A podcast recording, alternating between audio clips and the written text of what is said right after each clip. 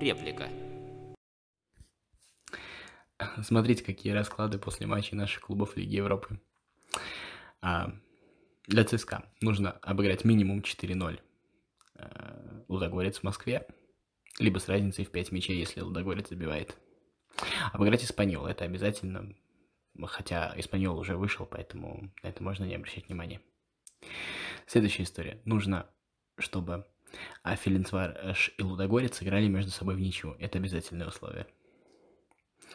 А еще одно необходимое условие, это чтобы Испаньол обыграл Филинцварш дома. Ну, это еще можно предположить. В общем-то, при победе были бы такие же условия, э, отличалось бы только тем, что можно было бы не обращать внимания на победу Лудогорца с Ференфарышем. Не особо что-то поменялось. В любом случае, это практически нереально. Ну, это так. А что касается Краснодара, с одной стороны, кажется, что ситуация выправилась, с другой стороны, в продолжении нашего вчерашнего разговора, ну, единственные клубы, которые в нынешних Еврокубках слабее наших, это турецкие. Это действительно так, у них все еще хуже, так что это может кого-то немножко успокаивать. Вот. Базель обыграл Хитафи. А, у Краснодара последний матч а, на выезде с Хитафи, с Хитафи, которому точно будет нужен результат в этом матче. Так что так что посмотрим. И домашний матч с Базелем. Ну, можно надеяться, что Базель... Базель нужны последние очки, которые он сможет взять с Краснодаром. Так что тут тоже не все так хорошо, но побороться шансы, конечно, есть, и их, конечно, больше, чем у ЦСКА. А если возвращаться к матчу ЦСКА, к таким не лиго европейским э, моментам хотелось бы отметить то, как доверяет Гончаренко Карпову. Хотел поговорить об этом еще в прошлый раз, но думаю, что даже подробно не буду говорить в этот, отложим на следующий, потому что а, вот то, что сегодня убрали Магнусона и оставили Карпова, это была реально это была реально стратегическая замена. Ну, если там, конечно, не было какой-то травмы, я не все знаю, но мало ли. Вот. А, Карпова оставляют, Карпова оставляют упорно. Ошибется, не ошибется, неважно, его наигрывают. То есть, э, значит, в нем что-то видят. Вот.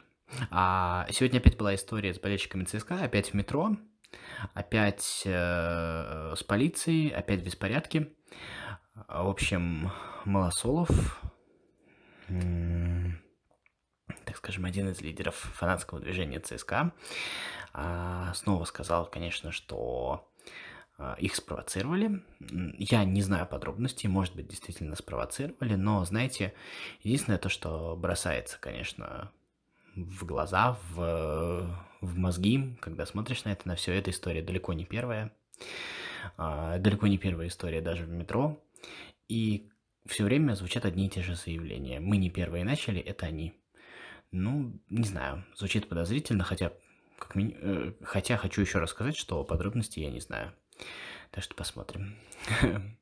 Ну, если вот заканчивать идею вчерашней реплики, то, что Лига Европы добавит к нашей общей картине, она только подтвердила, еще раз скажу, слабее наших только турецкие клубы.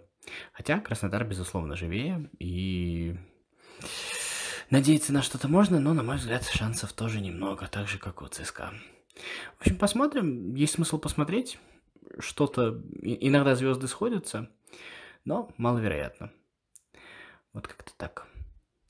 В общем, всем спасибо. 442 в воскресенье в 23.00 по самарскому времени, в 22 по московскому. Смотрите футбол, болейте за своих.